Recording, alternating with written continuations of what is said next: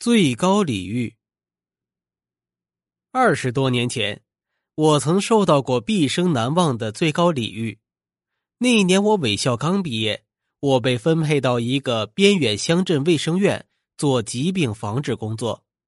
上班没多久，我就和护士马姐一同被派去大王寨村，负责给适龄儿童接种预防流行性脑膜炎疫苗。我俩立刻行动。直奔大王寨。大王寨地处偏远深山，在离村十多公里的地方，我们只能弃车步行开始爬山。存放疫苗的冷冻箱非常沉重，我是城里长大的，没吃过苦，背着重物爬山自然十分吃力。可马姐是当地人，背着箱子不觉得累。为了帮我解乏，她就跟我说起大王寨的事儿。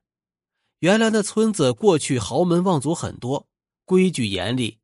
虽然现在解放了，但有些规矩在村子里面流传下来。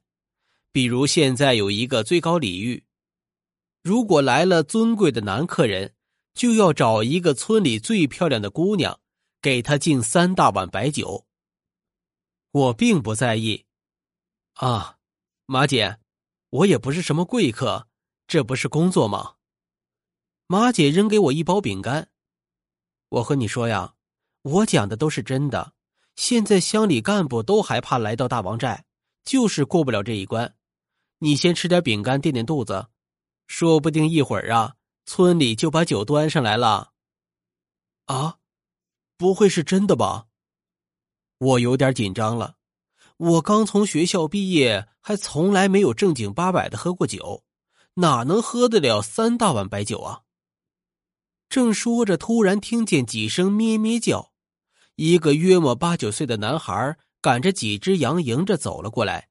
我随口问道：“喂，小家伙，你是大王寨的吗？”那孩子瞪着眼睛看着我，嗯了一声，就从我身边继续往前走去。我忽然想起今天是周一，他怎么没有上学呢？我又问道：“小家伙。”你怎么没上学呀？那孩子没搭理我，赶着羊匆匆走了，最后又回头扫了我一眼。我看出来了，他看中我手里的饼干。我急忙举着饼干喊道：“你回来呀，我给你饼干吃。”那孩子果然回来了，我把饼干全给了他，又问他为什么不上学。他说家里没钱，不让他上学。问他想不想上学。他说想，但是家里没钱上不起。他狼吞虎咽的吃饼干，样子让人看了不由得是一阵心酸。我和那个孩子分手后，我们继续向前走。我又想起喝酒的事儿，便问马姐能不能不喝，或者是少喝一点马姐说：“当然不行了，那是对主人的不尊敬。”见我紧张的样子，马姐乐了。他又说：“喝酒这规矩还不算啥，大王寨还有一个更厉害的待客规矩呢。啊，什么规矩？凡是到大王寨的贵客，如果当夜住宿在村里，而且那贵客又是男的，村里就会……”马姐说到这里，突然停住了口，不说了，而且还笑个不停。神色间显得有点诡秘，我一个劲儿的催促，可马姐就是神神叨叨的不可说。说话间不知不觉来到了大王寨，也正好到了吃中午饭的时间。我知道中午一定会喝酒，喝了酒就什么事都干不了。接种疫苗事关重大呀，我就先说把活干完再吃饭。马姐也同意了。接种的地方。安排在孩子们集中的大王寨小学，班主任老刘和学校的老师已经在等我们了。这所小学只有两个老师，一个校长，其中一位老师是个挺年轻的姑娘，姓田。田老师他们早就接到了通知，做好了准备，一会儿就把到场的适龄儿童的疫苗全部接种完毕。到场儿童全部接种完毕之后。我忽然想起那个放羊的孩子，就说了这事儿，并强调他也是适龄对象，必须接种。村主任老刘挠了挠脑袋，问田老师：“呃，那是谁家的孩子呀？”田老师想也没想就说：“啊，那应该是石头。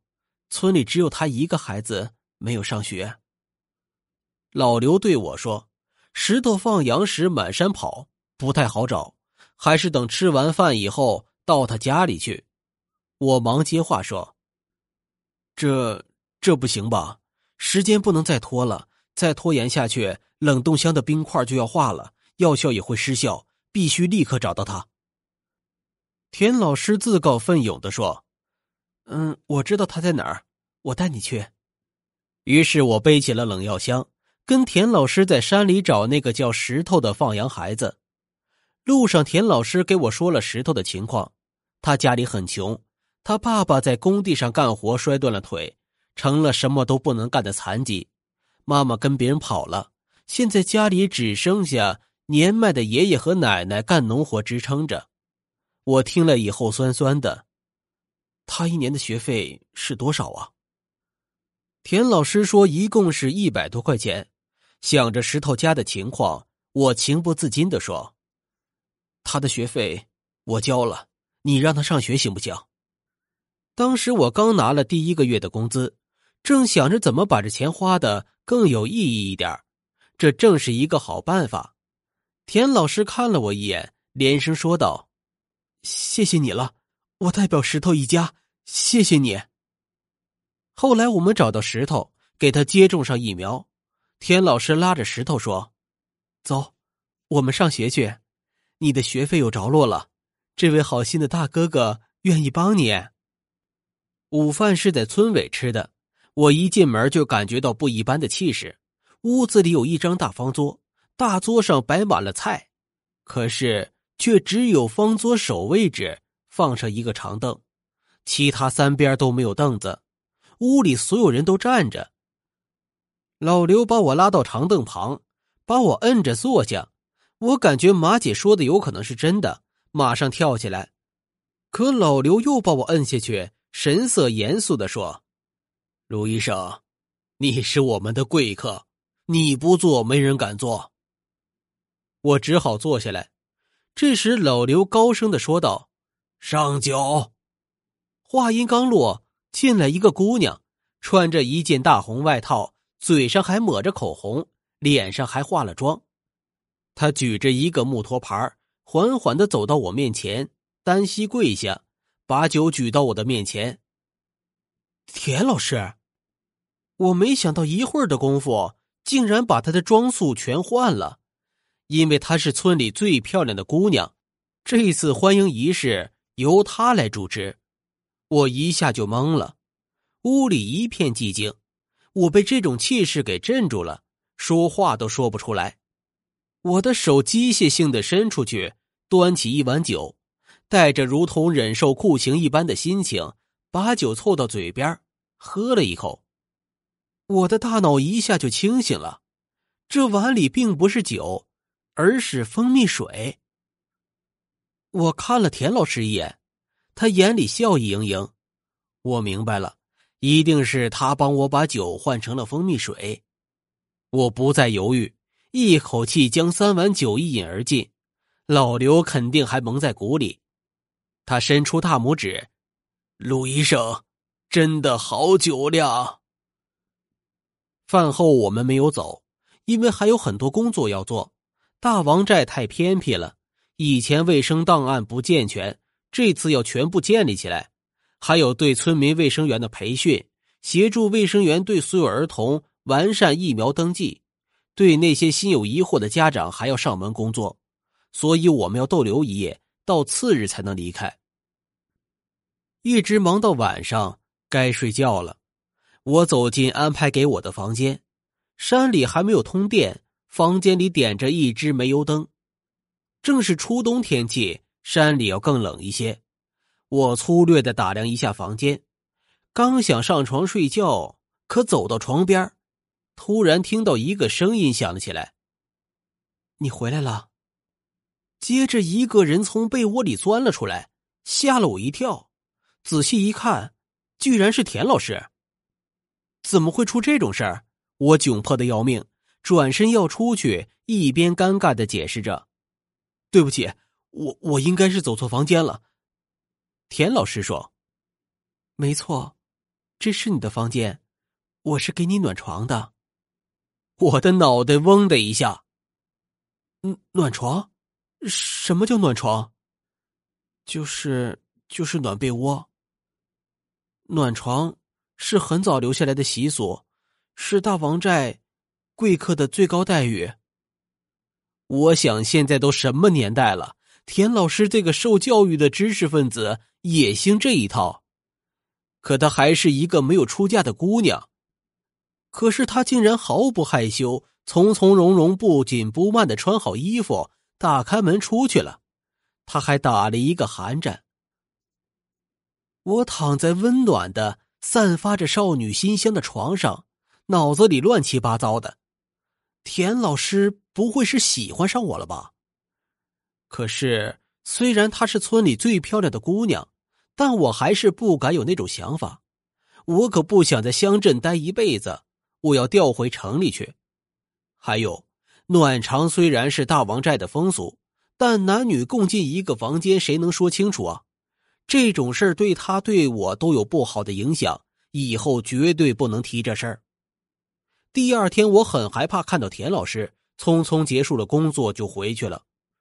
后来，我尽量避免再去大王寨，也没有再见过田老师。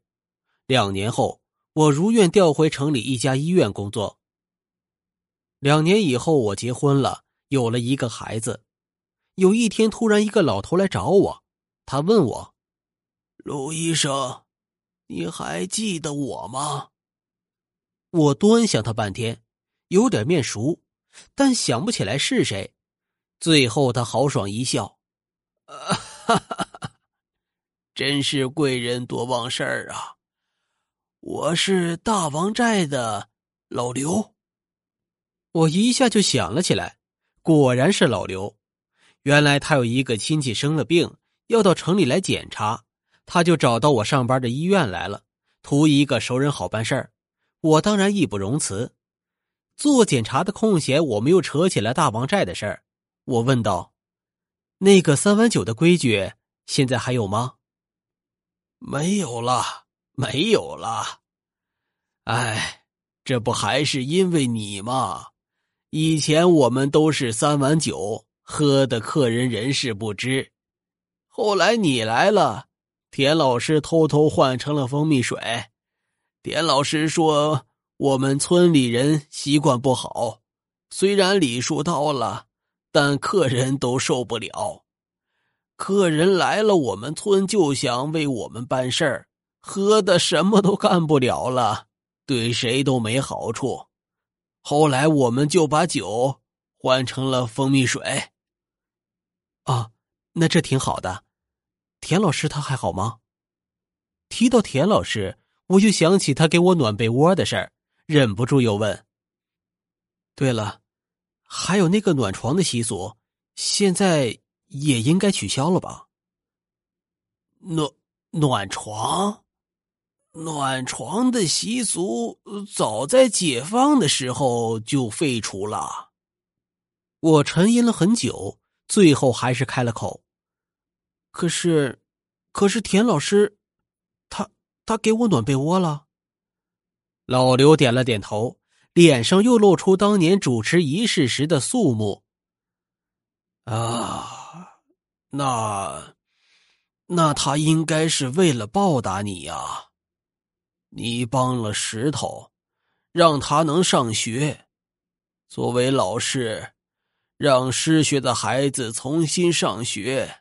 是他最大的心愿，但他一直没有办法实现，因为在当年，他已经一年多没拿过工资了。他家的生活也很困难。我们山里的姑娘思想淳朴，所以用这种古老的方式来报答你。我终于明白了，当年为我暖被窝的，是一颗纯洁的心。